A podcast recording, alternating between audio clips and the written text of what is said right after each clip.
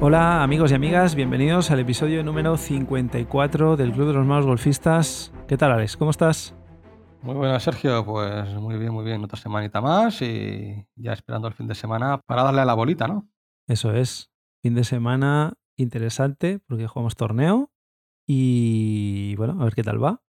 Lo que estamos intentando es, obviamente, mejorar nuestra consistencia a la hora de hacer el impacto en la bola, ¿no? De hecho, recordaréis los que hayáis escuchado todos los programas que al principio de la temporada hablábamos un poco de los objetivos y ese fue el objetivo principal que yo me marqué, ¿no? El mejorar la consistencia en el impacto de la bola. Que para mí es una cosa que parece muy básica, pero es vital para conseguir mejorar tu juego, ¿no? Y al final, pues, ir por el sitio, lo que hablamos muchas veces, ¿no? No meterte en líos, hacer tu partido lo más fácil posible, teniendo en cuenta que el golf ya es complicado de por sí, Así que bueno, lo que he venido trabajando, sobre todo con Dani como mi entrenador, estas semanas ha sido pues sobre todo eso, ¿no? El tema del impacto en la bola. Y lo que queremos hablar hoy es de eso, ¿no? De un poco pues, las leyes del impacto, sabiendo que los jugadores amateurs pues sufrimos con golpes pesados, porque hacemos a veces pues el impacto suelo-bola en vez de bola-suelo, ¿no? A veces topados, porque el impacto lo damos con el filo en la parte superior de la bola. Tenemos problemas con la dirección, bueno, todo esto está relacionado con la situación, la posición de impacto y un poco lo que queríamos hablar hoy era de eso, ¿no? Y haciendo un punto de control previo a, hablar de, todo este tema, ¿cómo te ves respecto a tu objetivo? Es decir, inicio de año te marcaste como objetivo principal mejorar la consistencia en el impacto de la bola. Si tuvieras que hacer un punto de control ahora mismo y evaluar esa consistencia, ¿qué nota le pondrías o cómo te ves? Pues yo te diría que una nota bastante alta, la verdad. Llevo unas cuantas semanas en las que me noto mucho más consistente. De hecho, Dani también me lo ha dicho. El impacto en la bola es mucho más limpio. Consigo una muy buena dirección de bola. Tengo muy poca desviación, sobre todo con, con lo que más estoy trabajando, con los wedges, con hierros cortos. Estoy poniendo la bola en, en el sitio y eso, pues, la verdad es que es significativo porque te hace entender que realmente estoy consiguiendo eso, ¿no? Creo que he mejorado mucho una de las cosas que vamos a hablar ahora, que es el tema del ángulo de ataque.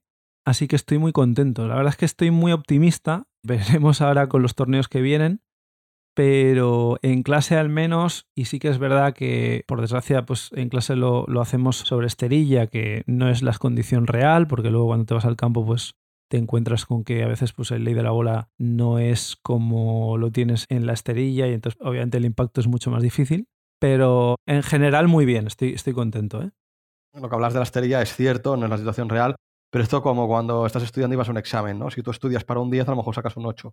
Pero si estudias para un 5, pues seguramente suspenderás, ¿no? Totalmente, pues sí, Esto es lo mismo. Si tú en esterilla lo tienes muy trabajado y tienes mucha más consistencia, pues a lo mejor en campo no te sale igual de bien, pero tampoco te saldrán churros de 20 metros que van a la derecha. No, desde luego, y eso sí que es verdad que esto lo estoy eliminando de mi juego, Obviamente golpes pesados sigo dando, esto lo, hacemos todos, golpes topados también, pero ostras, nada que ver con la situación que tenía en septiembre, octubre, noviembre, cuando empecé precisamente a hacer pues eso, cambios en el swing, porque he cambiado ciertas cosas, eh, sobre todo en la subida, el backswing, pero bueno, eh, sí que es verdad que estoy notando bastante mejoría. Entonces, pues bueno, contento. Yo últimamente no he podido jugar mucho contigo, pero de hecho, no has jugado muchos torneos últimamente, ¿no? Quizá en los dos últimos meses que habrás jugado tres torneos. Sí. Por ahí, ¿no? Pocos. Ahora sí que es cierto que en junio nos vienen dos torneos que vamos a jugar juntos. Luego en julio nos vienen dos más. Ahora en cuatro semanas vamos a hacer tres torneos. Entonces, sí que es cierto que lo que te comentaba, en los últimos, independientemente del resultado que habrás tenido mejores resultados, pero el resultado sí que te he visto mejores golpes sí que te he visto más consistencia. Evidentemente, a lo mejor en un punto del torneo te vienes abajo por otros motivos mentales o lo que sea, y a lo mejor haces dos rayas seguidas. Y eso a lo mejor te arruina la vuelta, o en nueve hoyos, en vez de hacer 22 puntos Stableford, haces 18 o 16, ¿no? Pero bueno, son cosas del golf, pero a nivel técnica, a nivel swing, a nivel impacto, yo te veo mucho más consistente, mucho mejor. Sí, la, compresión de la bola que tengo ahora no la tenía antes y eso es muy significativo. Al final estoy consiguiendo mayor carry también. Yo creo que en general estoy contento. Así que bueno, esperemos que esto continúe. Y además, esto obviamente lo hemos hablado muchas veces, ¿no? Hay infinitos tipos de swing, tantos como golfistas. Muchos de ellos pueden considerarse correctos, algunos no. Hay algún swing que vemos por ahí que dices, ostras, tienes mucho que trabajar. Pero siempre hay dos parámetros que son universales para todos los swings para que el impacto sea bueno. Uno es el ángulo de ataque y por otro lado la alineación de la cara del palo, ¿no? El ángulo de ataque es, para los que no lo sepan, la dirección en la que la cabeza del palo se mueve hacia el punto de impacto, ¿no? Hay dos opciones, que la cabeza del palo esté viajando hacia abajo en el momento del impacto o hacia arriba. Veremos ahora durante el programa cuándo tiene que ir hacia abajo, con qué palos y cuándo tiene que ir hacia arriba. Y luego, por otro lado, pues el tema de la angulación de la cabeza del palo, si se queda cuadrado en el momento del impacto o se queda abierto o cerrado, ¿no? Entonces lo que hará en general es que el golpe salga recto respecto al objetivo o se abra o se cierre. Para jugadores diestros, si se abre se iría hacia la derecha, si se cierra se iría hacia la izquierda. ¿no? no vamos a entrar tampoco hoy, porque yo creo que eso merece un programa aparte en el tema del dibujo que hace la bola en el aire, el, vuelo de bola, en draw, fade y todo eso. Eso lo hablaremos en otro programa porque es interesante. Sí, porque eso también hay otros parámetros que tienen en cuenta, ¿no? Por ejemplo, si vienes de fuera adentro, de dentro fuera. Claro, cómo te sitúas respecto al objetivo. Pero bueno, al final sí que es cierto que en el momento del impacto la cabeza del palo tiene que estar cuadrada. Entonces, eso es importante también tenerlo muy, muy trabajado y incidiremos a lo largo del programa de hoy. Vamos a dividirlo en los cuatro tipos de posiciones de impacto en función de, los palos con los que estemos trabajando en la situación de, juego. ¿no? Empecemos si te parece, Alex, por el tema de los hierros, de los wedges, cómo tiene que ir el ángulo de ataque en este caso. Tiene que ir eh, muy vertical, es decir, de arriba abajo, ángulo negativo, que tú vengas con el palo desde arriba y que el impacto, digamos, que sea primero bola y luego suelo. Es decir, que en el momento del impacto el palo todavía esté bajando, no haya llegado al punto más bajo del swing. Correcto mucha gente se piensa que tú para hacer elevar una bola de golf, lo que tienes que hacer es meter el palo por debajo de la bola y levantar el palo hacia arriba, ¿no? Y nada más lejos de la realidad. Eso no es así. Lo que hay que hacer es pegarle hacia abajo. Claro, porque ya están diseñados los palos para que el ángulo de la cara del palo cree el spin y luego la bola, como sabéis, pues tiene una serie de hoyuelos y eso hace el efecto de que la bola se eleve, ¿no? Como si fueran las alas de un avión. Claro, cuando impactas primero con el suelo, el palo pierde velocidad y además cuelas entre lo que es la cara del palo y la bola suciedad, ya sea barro, ya sea hierba, todo eso que afecta al spin, porque al final el contacto del palo con la bola no es limpio y se ve afectado el tema de la altura de la bola, la distancia, la alineación de la cara del palo, porque en el momento que impacta contra el suelo se te acaba descuadrando. Entonces lo que necesitas es lo que decía Alex, que el palo todavía esté bajando, que impacte con la bola y luego hagamos la chuleta. ¿La chuleta dónde se hace? Pues se hace a continuación de la bola, por delante de la bola. Es decir, primero impactas a la bola y luego haces la chuleta. Eso es.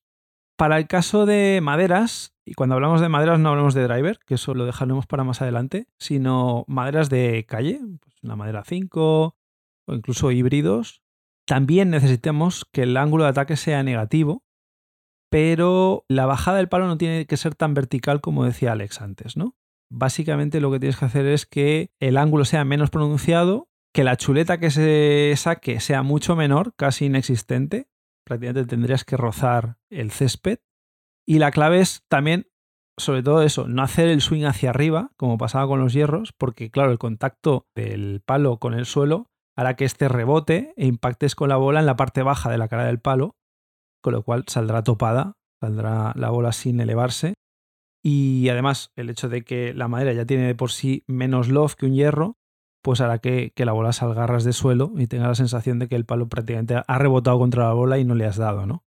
Al final, entre un wedge o el palo con la cara del palo más abierta que tengamos en la bolsa y una madera de calle, el palo más abierto será un swing donde el ángulo de ataque sea muy vertical y a medida que vamos aumentando hierros, por ejemplo, en un pitch ya no será tanto, en un hierro 9 menos, en un hierro 8 menos, y así sucesivamente hasta que lleguemos a la madera, ¿no?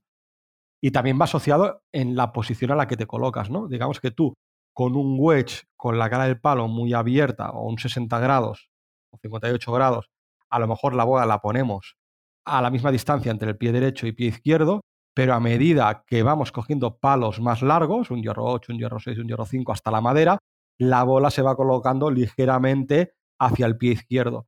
Claro, si nosotros hacemos el mismo swing, eso hace que cada vez el ángulo de ataque no sea tan vertical, porque la bola la tenemos más a la izquierda, hablando siempre de jugadores diestros. Exactamente. Y luego otro aspecto importante también, en el mismo orden que decía Alex, de wedge hacia arriba, es también el reparto de pesos entre una pierna y otra. Tienes que tener el peso mucho más adelantado cuando juegas un wedge, por ejemplo, que una madera, que vas a cuadrar el peso mucho más repartido entre los dos pies, ¿no? Así es, totalmente. Luego, a nivel de encarar la cara del palo, en el caso de las maderas, el propio diseño del palo ya te indica cómo tiene que cuadrar. Cuando tú dejas el palo reposando sobre el suelo, ya el diseño del palo ya te está diciendo cómo tiene que estar la cara del palo alineada. Si movieras el palo y la abrieras o lo cerraras, ya lo estás haciendo en contra del diseño del palo. Entonces, pues bueno, ya te está marcando la alineación. Eso es una ventaja porque no tenemos que pensar mucho en cómo colocar el palo. Simplemente escoger el objetivo, dejar que el palo eh, repose en el suelo y entonces ya coger el grip. Es muy importante también respetarlo en el backswing y en la posterior bajada del palo. Recordemos también que de las varillas, cuanto más largo sea el palo, pues la varilla también es más larga y eso hace que también es más difícil mantener la cara del palo cuadrada en el momento del impacto. ¿no? Por eso es más difícil también pues, jugar una madera que un wedge. Normalmente tienes más desviación. ¿no? Luego hay una cosa importante, y esto yo lo veo mucho con jugadores amateurs, que es cuando tienes la bola en el RAF, el hecho de jugar maderas, te lo tienes que pensar mucho. Lo hemos hablado alguna vez, sí. No es muy recomendable, sobre todo para los que tenemos velocidades de swing mm, relativamente bajas o bajas. Tienes que tener una velocidad muy alta para que realmente el impacto sea bueno, ¿no? Entonces, pensaros muy mucho eh, el hecho de utilizar una madera cuando no tenéis la bola perfectamente colocada en calle. De hecho, mm, ya de por sí las maderas se suelen decir maderas de calle, precisamente por eso. Entonces, pues bueno, ahí pensaros muy bien qué palo vais a coger, a pesar de que en muchas situaciones pues necesitaréis hacer distancia, pues si tenéis un híbrido siempre es mejor solución que una madera de calle, ¿no? Seguimos con los palos, ya hemos hablado de hueches y hierros hasta la madera de calle, pues hablaríamos del driver, ¿no? ¿Qué ángulo de ataque es necesario realizar con un driver? Bueno, pues en este caso, el ángulo de ataque sí que va a ser positivo, va a ser ascendente.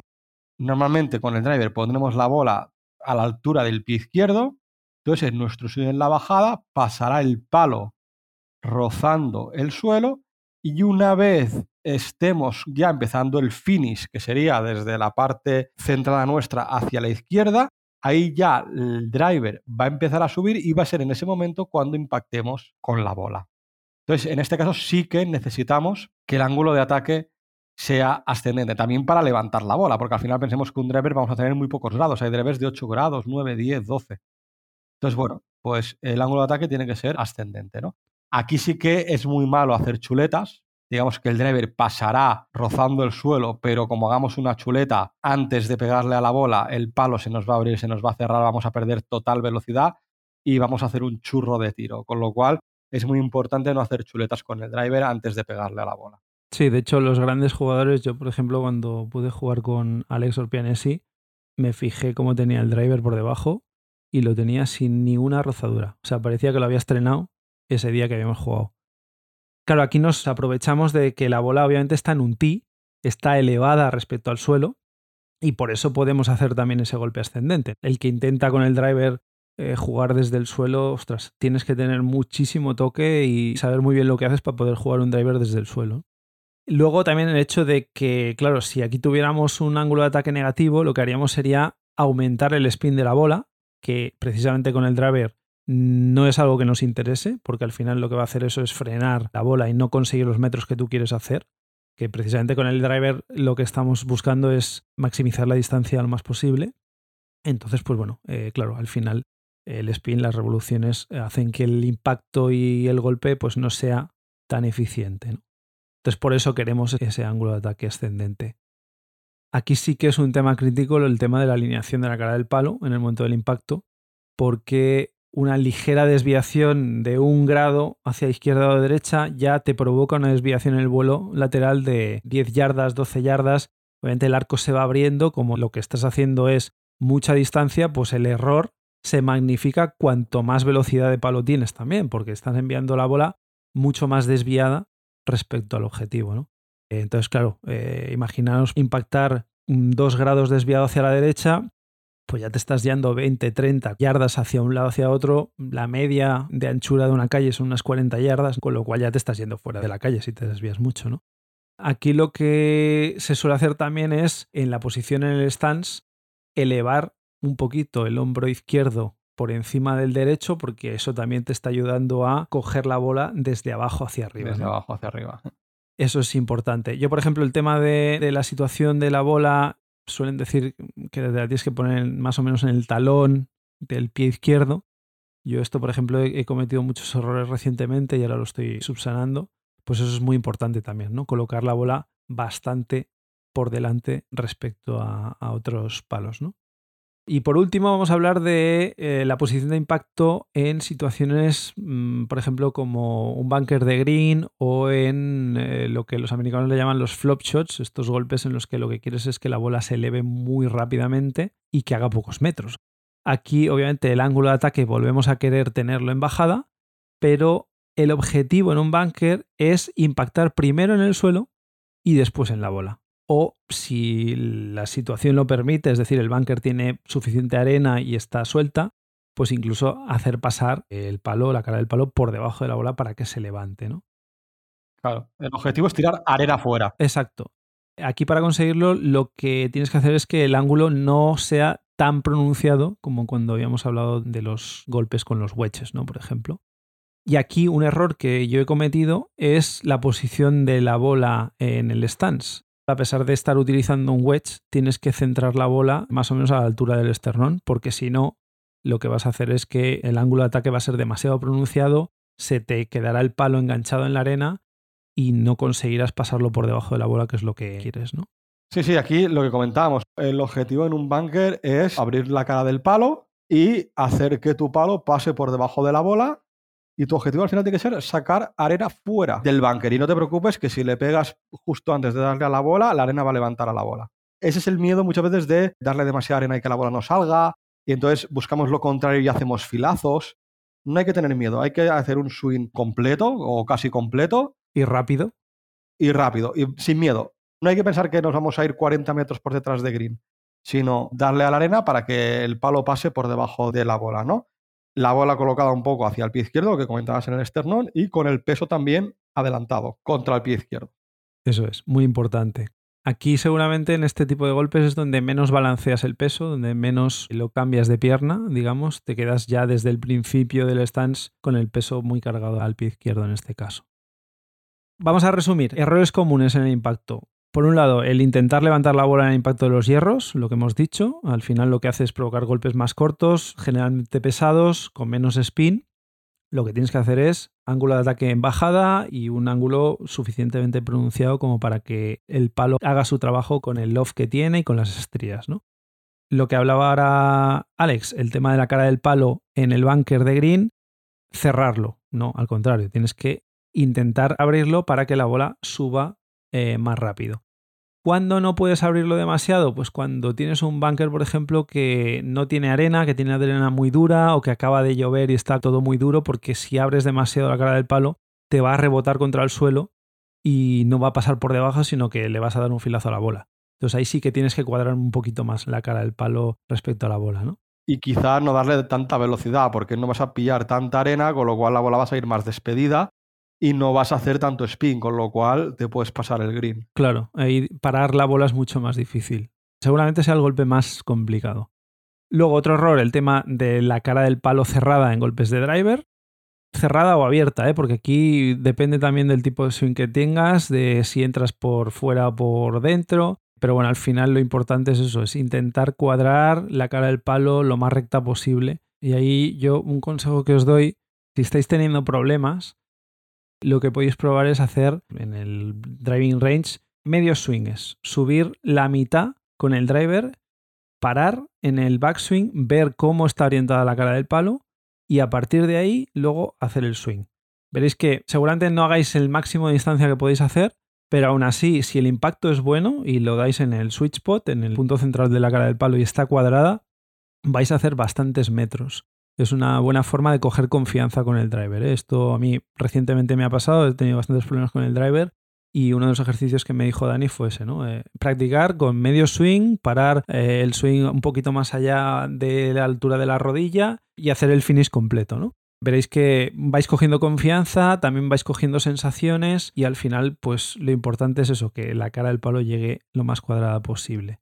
Es que ya no solo con el driver, ¿eh? con el resto de palos. Estamos hablando de, la cara del palo que entre lo más centrada posible, el tema de los ángulos de ataque y para eso siempre se trabaja mucho el tema del backswing, el downswing.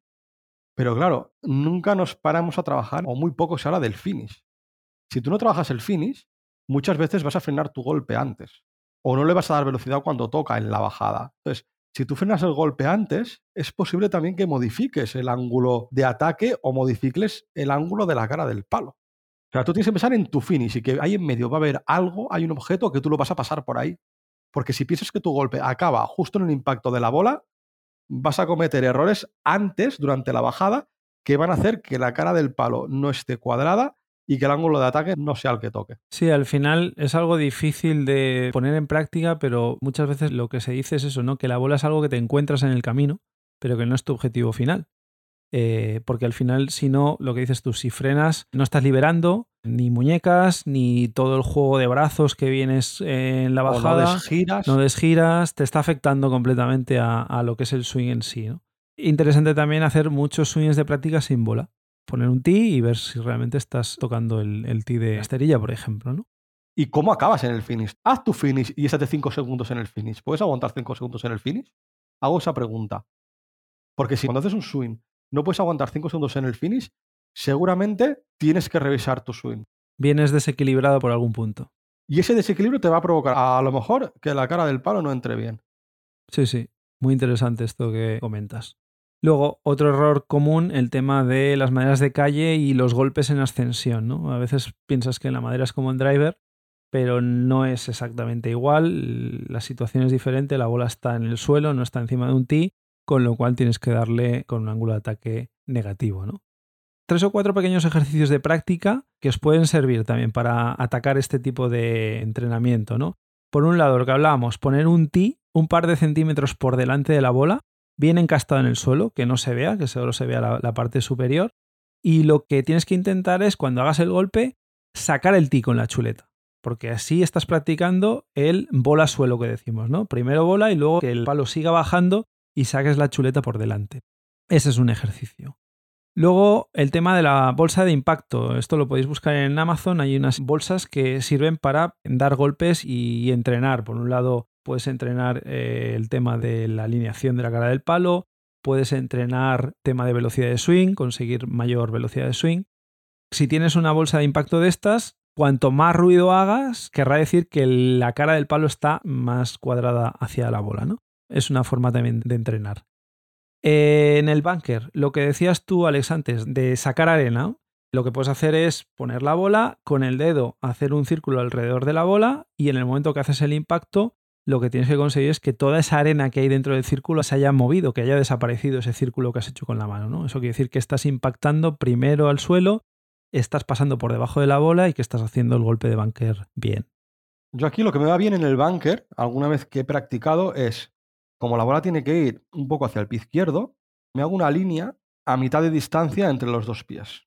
Sí, un poquito por detrás de la bola, ¿no? Digamos. Correcto. Entonces, sin bola, en un bunker, empezar a hacer swings y ver dónde empiezo yo con la arena. Apoyando el peso al pie izquierdo, etcétera, etcétera. La línea la tengo que tener centrada y me pongo a hacer un swing, como si quiera sacar una bola de bunker. ¿Dónde le doy? ¿Dónde empiezo a marcar en el bunker la arena? ¿Empiezo justo donde la línea? ¿Empiezo antes? ¿Empiezo después? Si empiezo antes de la línea, estaré levantando mucha arena, con lo cual la bola seguramente no salga. Si empiezo por después, seguramente tengo un impacto muy limpio hacia la bola. Con lo cual tampoco es bueno, se me puede ir a cuenca. Entonces, bueno, así puedo ir ajustando yo mi swing en la situación de bunker para empezar a levantar arena justo en la línea. Claro, la condición ideal sería que la línea la fueras borrando poco a poco. Correcto. Sí, sí. Y eso lo hace sin bola y luego con bola. Claro, exacto.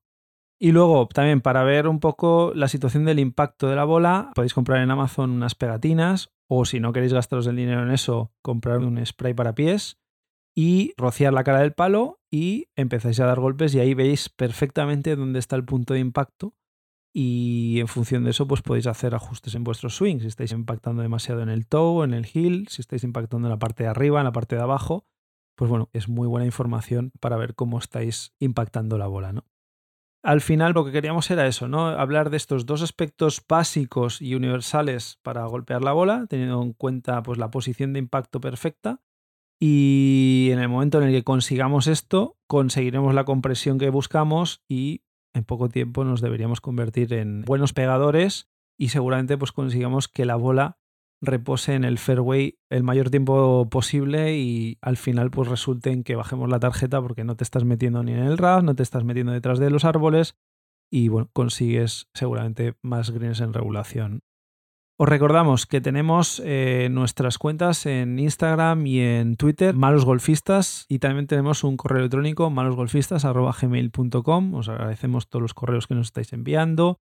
Poco a poco estamos preparando programas con temas que nos vais solicitando y que es muy interesante que nos deis también vuestro punto de vista. Os recordamos también que tenemos el challenge de los malos golfistas. Estamos buscando al jugador amateur o jugadora amateur que más baje el handicap esta temporada. Recordad que hace un par de programas o tres hablamos de premios que repartiremos a final de temporada entre los ganadores.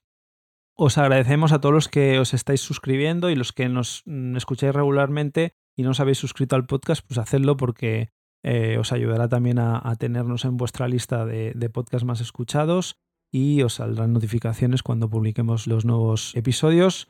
Os agradecemos también si podéis hacernos una reseña y poner las cinco estrellitas en eh, Apple Podcast o en Spotify, porque eso también nos ayuda a nosotros a escalar en los rankings. Y poco más, os deseamos una muy feliz semana de golf, que disfrutéis mucho y que vayáis a por el verde. Hasta otra.